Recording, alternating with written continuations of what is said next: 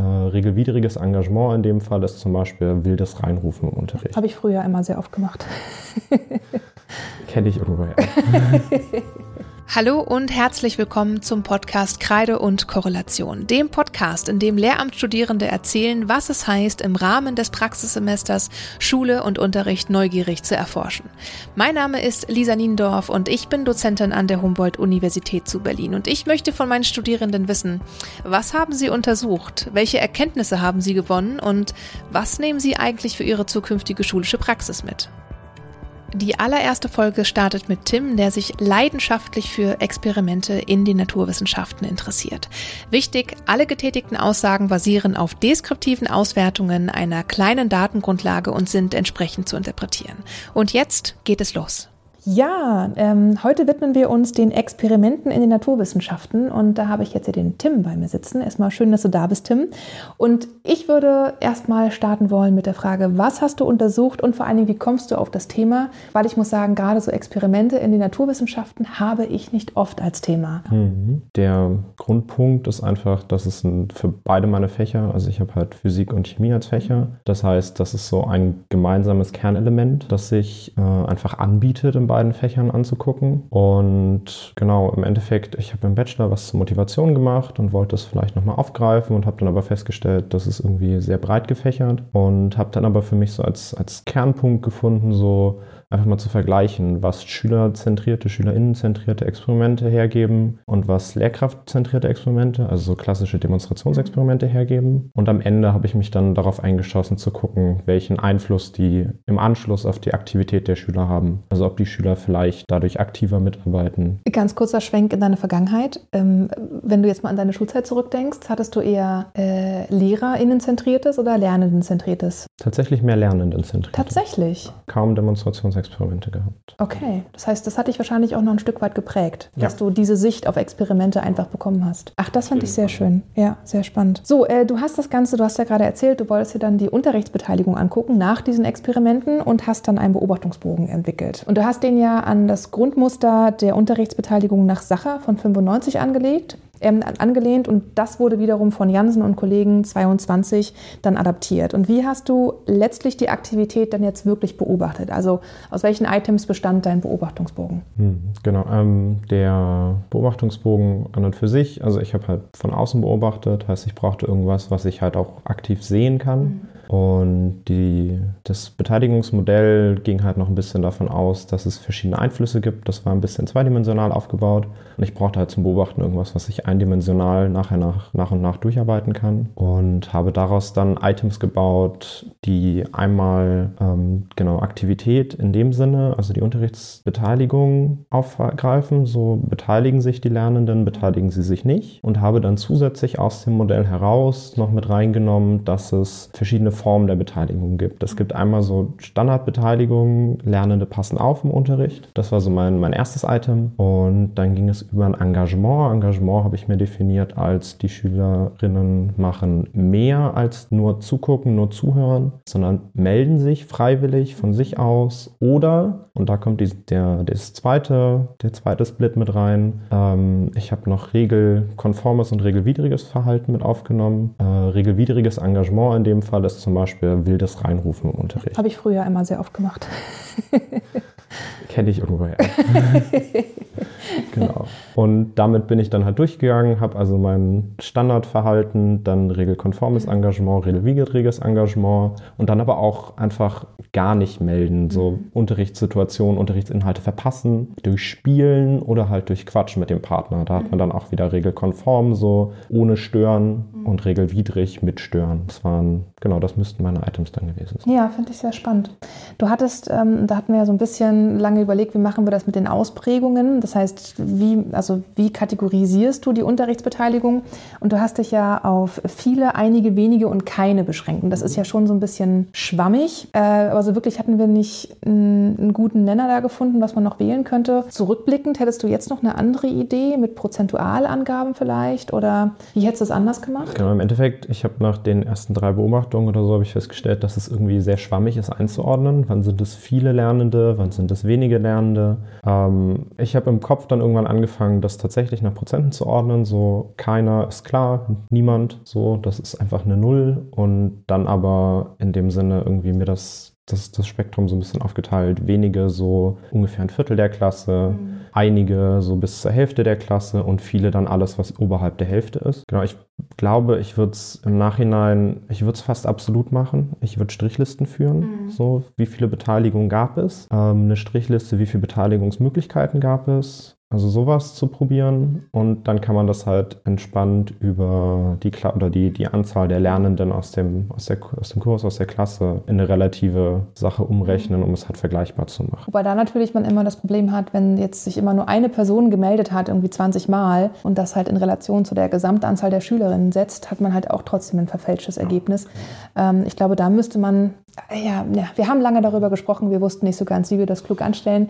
Falls ähm, ihr Hörenden gerade Ideen habt, wie man das klug macht, meldet euch gerne bei mir direkt.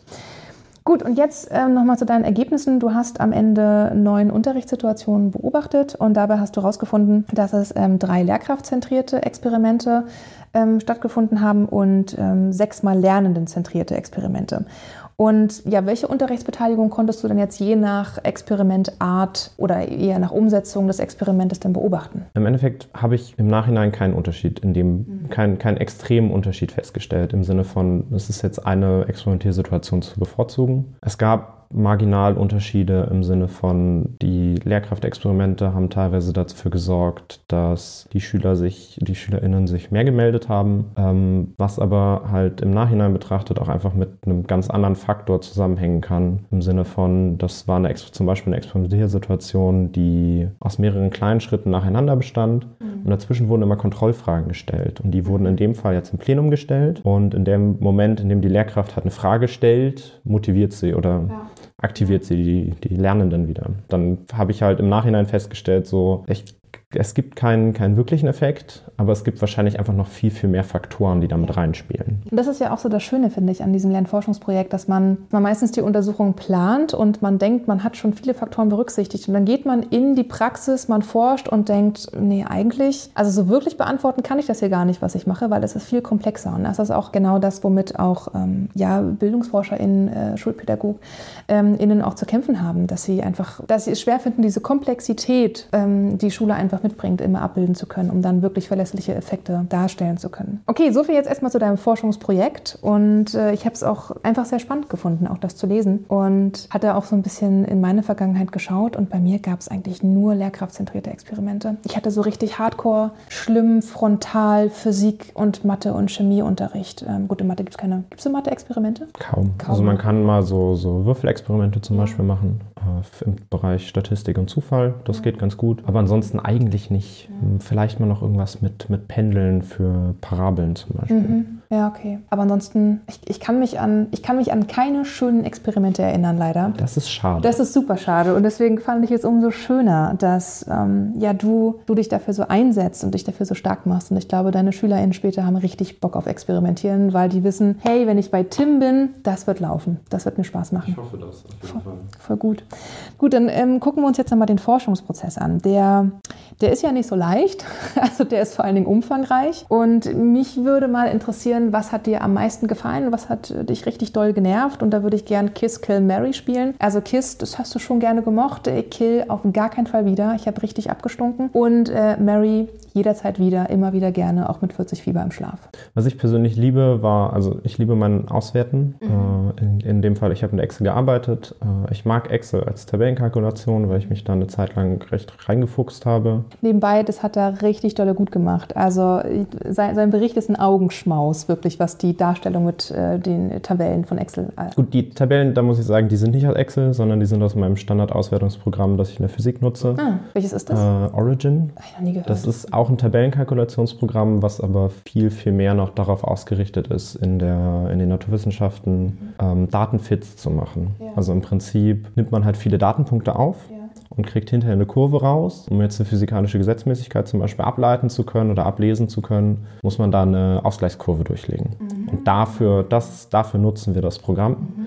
Ähm, zum Beispiel halt bei ähm, Pendelversuchen variiert man die Länge äh, oder das Gewicht des, des Panels und sieht dann sehr schön, dass die Länge sehr wohl eine Auswirkung hat und zwar eine, eine lineare Auswirkung auf die Pendeldauer, also die Periodendauer in dem Fall und dass das Gewicht halt überhaupt keinen Einfluss hat. Mhm. So, und da kommt das Programm her und weil ich da halt viele, viele Tabellen oder auch ähm, Grafiken schon ausgezogen habe, äh, fühle ich mich da sehr wohl mit, um da halt Grafiken zu ziehen. Ja, ich mochte auch sehr, dass du, dass du viele Informationen sehr klug in eine Tabelle, in eine Grafik gepackt hast. Also ich mhm. konnte aus einer Grafik eben ganz viel entnehmen. Ja, äh, das war also Mary. Genau, auf jeden Fall ähm, wo ich mich auch immer noch unwohl fühle, jetzt auch gerade in der Masterarbeit, Literaturrecherchen. Mhm. Ich habe häufig das Gefühl, dass es vielleicht auch an meinen Themenwahlen liegt. So, ich suche mir gerne Themen aus, die sehr spezifisch sind und finde dann keine Forschung dazu. Ähm, oder halt tatsächlich Forschung aus anderen Fachbereichen, die ich dann erst noch adaptieren muss. Das heißt, Literaturrecherche, wenn ich mir die sparen könnte, wäre ich sehr froh drum. So, das wäre dann so mein, mein Killpunkt. Ähm, und dann bleibt sowas wie Fragebogenerstellung und der Forschungsprozess selber als, als das KISS. Das hat schon Spaß gemacht. Ähm, es ist ein bisschen aufwendig in der Vorbereitung, äh, aber es hat, hat ganz gut funktioniert. Cool, das freut mich. Es ist natürlich ähm, auch immer wieder eine Herausforderung, dass ihr das in einem Semester machen müsst. Also das ist schon eine Menge Arbeit. Also da wirklich von der Fragestellung oder erstmal vom Thema bis hin ähm, zum, zum Erhebungsinstrument, weil ihr müsst ja zwischen dem ja auch schon viel lesen. Es, der mhm. Fragebogen kann ja nicht einfach so wie so ein Pilz herauswuchern, sondern muss ja auch gut theoretisch fundiert sein. Und das ist schon, das ist schon mal viel Arbeit, die ihr da auf jeden Fall vor euch habt oder du in dem Fall hattest oder jetzt wieder hast. ja.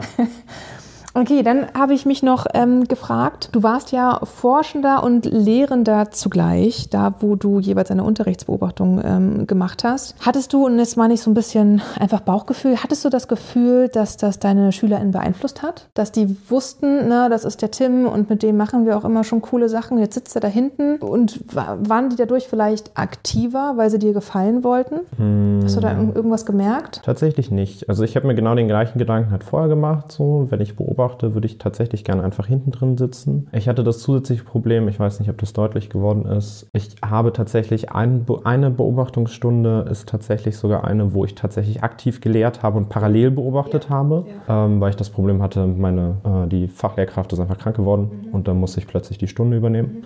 Und das halt sechs Wochen am Stück, weil es eine langfristige Erkrankung war, war ein bisschen ärgerlich. Ähm, aber ich habe ich hab am Ende nicht das Gefühl gehabt, dass mhm. die Klasse irgendwas versucht hat, um mir jetzt aktiv zu gefallen. Die Klasse kannte an und für sich auch mein Beobachtungsprojekt nicht. Also die Aussage, die, die Maßgabe war, ähm, sie wissen, dass ich sie beobachte für ein Forschungsprojekt in der Uni, aber zum Beispiel das Kernthema war den, war den Schülerinnen und Schülern gar nicht bekannt, sodass sie auch eigentlich gar keine Chance hatten, irgendwie was zu verändern. So. Und ich glaube einfach dadurch, dass ich erst am Ende des Semesters geforscht habe und einfach davor irgendwie am Stück zwölf Wochen Minimum in der Klasse schon drin war, haben sich auch einfach daran gewöhnt, dass sie mir jetzt nicht gefallen müssen. Das hat man, habe ich, wenn ich gelehrt habe, tatsächlich auch gespürt. Also ja. die Klassen haben nichts versucht, um mir zu gefallen, leider. Es hätte vielleicht eines einfacher gemacht.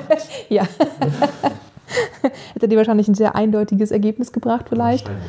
Ähm, aber umso besser, dass das, dass das so natürlich wie möglich war ja. in, dem, in dem Beobachtungsprozess.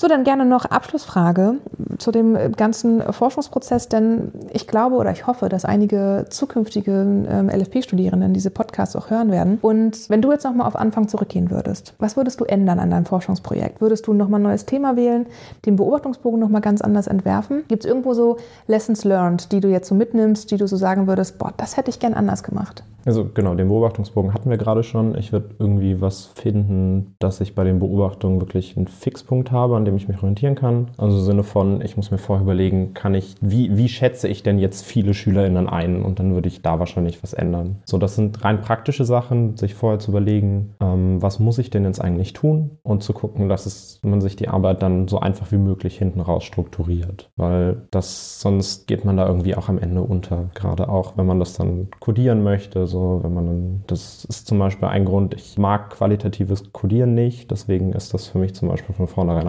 ausgefallen. Ich auch nicht. Also es fällt mir einfach schwer. Ich habe da nicht so den Zugang für. Mhm. Und ich habe das jetzt im Ehrenamt zwei Jahre lang versucht. Mhm. Wir, haben, wir machen Strategieprozesse und haben da ganz viel versucht rauszukriegen, was Kinder und Jugendliche äh, in ihrem Alltagsleben umtreibt, um zu überlegen, wo wir uns als Jugendverband äh, strategisch hinbewegen müssen. Und das ist auch, es war unfassbar lästig aus vorrangig Freitextantworten. Mhm ähm, konkrete Sachen zu extrahieren. Und deswegen, also ich bin da sehr, sehr auf den quantitativen Part mhm. fokussiert. Genau, ansonsten, ähm, ich hatte das mit der Literaturrecherche schon, das wird man wahrscheinlich nicht ganz loswerden können. Der, also das, die Extremvariante wäre, dass ich im, im Lernforschungsprojekt einfach eine Beobachtung durchführe, die ich nicht selber vorbereite, mhm. so, mhm. während wir jetzt eine durchgeführt haben, die wir mehr oder weniger komplett vorbereitet haben. Also ich würde mir vielleicht irgendeinen Mittelweg wünschen ja. oder vorstellen können, so im Sinne von, ich überlege mir, ich muss mir keine Forschungsfrage überlegen, muss mich aber in die Literatur einlesen, weil ich den Fragebogen erstellen muss zum Beispiel. Sowas, so das würde, glaube ich, am Anfang viel, äh, viel Energie sparen weil ich glaube, es geht doch eine ganze Menge an Energie auch dafür rauf, ähm, sich ein Thema zu überlegen und da diese, diesen ersten Schritt in die Literaturrecherche reinzumachen. Ähm, damit könnte das vielleicht am Anfang entspannter werden. Ah, du meinst, dass, dass es leichter wäre, das Pferd von hinten aufzusatteln, also zuerst mit der Literaturrecherche zu beginnen, um sich dann daraus ein Thema zu suchen? Nee, tatsächlich nicht, sondern dass zum Beispiel irgendwie Forschungsfragen, dass, dass die, ähm, das ist die Didaktik aus den Leuten, die wirklich Ahnung haben, ja. dass wir Forschungsfragen kriegen als Studierende. Ah, verstehe. Und zum Beispiel auch erste Literatur hin. Ja. So. Ja. Und wir uns dann im Prinzip einfach nur über drei oder vier Paper in das Thema einarbeiten müssen und dann in dieses, wie entwickle ich einen Fragebogen, so als, als Methodentool gehen. Das würde, glaube ich, am Anfang einiges an Zeit sparen. Dann könnte man vielleicht auch wesentlich zügiger in den, den Beobachtungspart gehen. Also quasi aus der Praxis für die Praxis? Ich glaube, das könnte, könnte ein bisschen das ganze Praxissemester auch entspannen. Wenn man dann, also dann, wenn man es gut hinkriegt, hat man vielleicht einfach schon Anfang November einen fertigen Fragebogen und kann in die Forschung gehen und hat dann noch, was sind das noch, zwölf, zwölf Wochen? Genau. Pi mal fürs Beobachten. Also wenn man das Praxissemester im Wintersemester macht, ne? dann kriegt man vielleicht auch einfach mehr Daten. Weil ich hatte am Ende das Problem, ich habe halt irgendwie erst Anfang Mitte Januar angefangen zu beobachten. Dann kamen da die ganzen Krankheitsausfälle dazu, so Richtung und Lehrerkonferenzen und einer meiner Mentoren ist noch also Fachseminarleiter. Der hatte dann noch eine Handvoll Unterrichtsbesuche und dadurch wurde es halt relativ knapp. So, ich hatte so im Plan hatte ich irgendwie 15 Stunden zu beobachten und am Ende sind es sieben sieben geworden mhm. bei neun Beobachtungsbögen, weil in einigen Stunden halt mehr als ein Experiment gemacht wurde. Also dass man das hinkriegt, da vielleicht diesen, diesen Datenerhebungspart einfach zu strecken, mhm. weil das das wesentlich einfacher macht. Das nehme ich auf jeden Fall mit. Teilweise sind mir da oder sind uns Dozierenden im LFP so ein bisschen strukturell die Hände gebunden, weil ja das LFP-Seminar auch dazu dienen soll, dass ihr ein Masterarbeitsthema ähm, schon mal mit Daten füttern könnt. Dafür muss aber vorausgesetzt sein, dass ihr ein Thema wählt, was ihr euch selber erarbeitet. Mhm. Und das ist so ein bisschen so die Schwierigkeit bei dem. Ja. Aber trotzdem finde ich den Gedanken total schön, dass man mit schon bereits fertigen Themen und Fragestellungen in das Thema hineingeht, die aus der Praxis kommen, die Lehrkräfte umtreiben, die Fachdidaktiker, DidaktikerInnen entwickelt haben und äh, die total gerne schon mal noch nicht den, ne, wird ja jetzt kein riesengroß perfekter Beobachtungsbogen werden, aber vielleicht schon mal eine erste Annäherung an das Thema. Ich glaube, was an der Stelle noch helfen kann, wäre irgendwie aktiv Fachdidaktiken mit einzubeziehen. Ich glaube, also andersrum, wenn ich mir jetzt überlege, was ich an Fragestellungen am Anfang im Kopf rumfliegen gehabt habe, die waren alle sehr bildungswissenschaftlich geprägt. So, meine Masterarbeit schreibe ich in der Chemie, also in der Chemiedidaktik. So, und vielleicht haben auch, gibt es auch da irgendwie Fragestellungen, die mitgeliefert werden können. Auch, also auch wenn es zum Beispiel nicht, nicht eine ganze Masterarbeit füllen würde, aber ich glaube, es gibt auch genug DoktorandInnen, in den Fachdidaktiken, die halt auch Forschungsprojekte haben. Und vielleicht gibt es da irgendwie herauslösbare Fragestellungen, wo man einfach mal einfach als zum Beispiel einfach das auch als, als Prätest zu nutzen, ja. zu gucken, ob funktioniert, funktioniert der Fragebogen so überhaupt oder der Beobachtungsbogen. Das könnte halt diesen, diesen Forschungsprozess nochmal verknüpfen. Mhm. Also ich hatte halt bei mir an der Schule ähm, parallel eine Doktorandin aus meiner Physikdidaktik, ähm, die halt für ihre, Ma für ihre Doktorarbeit an der Stelle sogar schon geforscht hat. Deswegen ähm, ja, fiel mir das gerade noch ein. Ja, nehme ich auf jeden Fall mit in den im Grundschul-LFP ist, ist das so, dass es als Tandem gemacht wird und da hat man immer eine Person aus den Bildungswissenschaften und eine Person aus der Fachdidaktik mhm. im besten Falle, dass sich die dann eben genau dafür ergänzen. Ja, nehme ich mit. Wir haben ja immer solche großen Austauschsitzungen zum LFP und da werde ich dann nochmal sagen, Tim hat gesagt und das finde ich einen sehr wichtigen Beitrag. Ich möchte bitte darüber sprechen. Genau so. nee, wirklich ähm, guter Gedanke. Das glaube ich könnte was werden. Also es gefällt mir vom, vom, vom Ansatz. Finde ich, fände ich spannend zu sehen. Nicht dann irgendwann als Lehrkraft vielleicht meine eigenen LFP-Studis betreuen darf in der Schule. So. Die dann sagen, wir machen das jetzt genau. so und dann kann ich mir denken, genau das habe ich mal vorgeschlagen. genau. Das war doch ich damals, als ich in dem Büro saß. Ja, genau so wird das bestimmt ablaufen. Gut, und jetzt würde ich dir gerne noch ähm, eine Abschlussfrage stellen. Wir haben ja jetzt viel schon über Lehrer- oder lernzentriertes Experimentieren gesprochen. Und ich würde gerne von dir wissen, wie du Lehramtsstudierenden, aber auch Lehrkräften, die das noch nicht so häufig machen, vielleicht die Angst nehmen kannst, da von der Verantwortung so ein bisschen abzutreten und zu sagen, ich gebe das jetzt auf die Seite oder ich gebe das jetzt in die Hände der SchülerInnen. Ich mache jetzt ein lernendenzentriertes Experiment. Ich glaube, bei vielen ist da auch so eine gewisse Hemmschwelle, so ein bisschen Angst dabei. Wie könntest du das den, den Studierenden oder den Lehrern Lehrämtern nehmen? Ich habe für mich irgendwann festgestellt, das hilft mir, die, die Angst einfach vorher mir zu überlegen, warum habe ich die und mhm. dann was passend vorzubereiten. Gerade in der, in der Chemie zum Beispiel gibt es auch genug, was einfach, also wir haben so ein riesiges, dickes Buch, Richtlinie zur Sicherheit im Unterricht. Äh, ich glaube, eine große Hemmschwelle ist auch einfach, dass man irgendwie nicht das Gefühl hat, die Sicherheit der SchülerInnen zu gewährleisten zu können. So, das ist einfach das, das rein praktische, glaube ich, ein großer Angstpunkt und ein anderer Punkt, den ich, glaube ich, sehe, ist ein Experiment, bei dem ich nicht als Lehrkraft kontrolliere, wie es gemacht wird, kann natürlich auch einfach schief gehen. Und an der Stelle ist es so, das mag jetzt ein bisschen gemein klingen, aber ähm, auch in den, in den Lehrplänen steht drin, Schülerinnen und Schüler müssen sich irgendwie Gedanken darüber machen, welche Fehler passieren und die irgendwie auch einschätzen können und sowas. Heißt tatsächlich einfach gucken, ein, Experiment, also so, so schrittweise vorzugehen. Ähm, es gibt den Begriff Kochrezeptexperimente, wirklich eins zu eins runtergeschrieben, was ist zu tun. Die gehen, gerade wenn man sie mit äh, Lernenden macht, äh, sehr selten schief und dass man sich da so ein bisschen rantastet, dass man halt guckt, dass man sehr kontrollierte äh, Experimente schafft und die halt abgibt, so um einfach ein Gefühl zu kriegen, wie reagieren die Lernenden auf ähm, ja, selber experimentieren in dem Fall und sich dann rantastet und guckt, was kann ich, was kann ich denen zutrauen, kann ich das zum Beispiel differenzieren, so die einen kriegen ein Kochrezept, die anderen kriegen eine freiere Aufgabenstellung. Ja. Ich glaube, es ist ganz, ganz viel dieses einfach rantasten. Und was dieses praktisch sicherheitsrelevante angeht, da tastet man sich dann auch ran, so ein Versuch mit verdünnten Säuren und Indikatoren. Da können die Lernenden jetzt effektiv nicht viel kaputt machen mit. So, das ist so ein, so ein schöner Einstiegsversuch, den man mal machen könnte. Dann kann man sich zum Beispiel an den Brenner rantasten oder an äh, weniger verdünnte Säuren zum Beispiel. Einfach gucken. So, wenn ich das Gefühl habe, die Klasse kommt irgendwie überhaupt nicht mit dem Brenner klar, dann kann ich die zum Beispiel auch nochmal einen Brennerführerschein machen lassen. Das ist einfach so ein, so ein Mini-Experimentreihe zum Thema, wie gehe ich sicher mit einem Gasbrenner. Aber mir wird richtig warm ums Herz, wenn du so erzählst.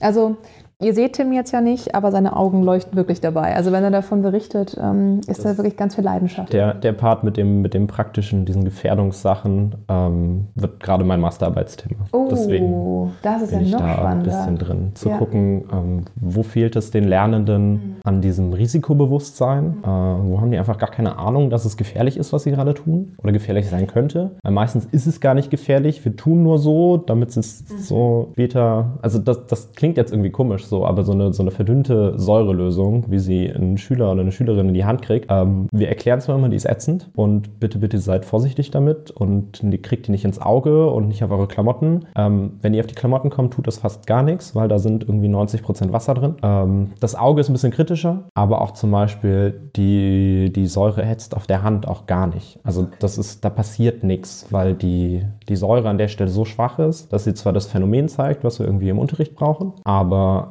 am Ende mit, den, mit dem Körper gar nichts macht. Aber trotzdem glaube ich, dass vielen, vielen Schülerinnen und Schülern dieses Risikobewusstsein fehlt. Und da will ich gerade reingucken über so ein bisschen das Thema Krisenkommunikation, Risikokommunikation und dann gucken, was, wo hängt es jetzt wirklich? Und da dann gucken, ob man da einen Lösungsvorschlag erarbeitet. Ich glaube, viele zuhörende Lehrkräfte wollen, glaube ich, das, was du da rausfindest, ganz dringend lesen. Ich weiß nicht, äh, gibt es die Möglichkeit, no pressure, aber dass das später punktuell irgendwie veröffentlicht wird? Ich gehe ich geh davon aus, also die Masterarbeit muss ja sowieso irgendwie uni-intern veröffentlicht werden. Ich weiß es noch nicht. Kommt ein bisschen drauf an, vielleicht wird da am Ende irgendwie mal noch ein Poster draus oder so. Aber ich habe ich habe keinen Überblick, weil ich auch einfach mit der, mit der Chemiedidaktik an der Stelle noch keine Ahnung habe, wie der Lehrstuhl funktioniert und wie die sowas arbeiten. Okay, aber da bleiben wir in Kontakt, falls also mein Mail-Postfach geflutet wird, dass doch die ganz ja. dringend mehr von Tim wissen ja. wollen. Ähm, genau, dann leite ich dir das weiter und du, oder können wir dann ja gucken, wer wie was mit Info versorgt. Tim, das war total schön. Ich habe ganz viel mitgenommen. Ich äh, wäre jetzt gern wieder Schülerin äh, im Physikunterricht und äh, hätte mal Lust auf ein bisschen experimentieren. Ja, ich weiß nicht, ich bin total selig und begeistert. Ich mag, wie du darüber sprichst. Ich mag, wie du über die Dinge denkst. Ich mag, ähm, wie du in deinem Forschungsprozess äh, vorgegangen bist, wie du ihn reflektiert hast und kann nur ganz groß Danke sagen. Ja, wenn euch dieses Gespräch genauso gut gefallen hat wie mir, dann äh, abonniert sehr gerne diesen Podcast. Ich kann euch versprechen, es werden noch weitere sehr bereichernde Folgen kommen. Und lasst mir auch sehr gerne Feedback da, wenn ihr mit mir nochmal ins Gespräch kommen wollt oder zum Beispiel auch mit Tim und mit Tim Kontakt aufnehmen wollt. E-Mail findet ihr in der Beschreibung unter dem Podcast. Ansonsten kann ich nur noch einen kleinen Spoiler geben auf die nächste Folge. Es wird ein Doppelpack geben. Es werden zwei ganz fantastisch, also wirklich ganz fantastische zukünftige junge LehrerInnen bei mir zu Gast sein und ja, sie werden euch sehr lebhaft erzählen, was sie eigentlich alles so in der Schule erlebt haben und was sie untersucht haben. Bis ganz bald.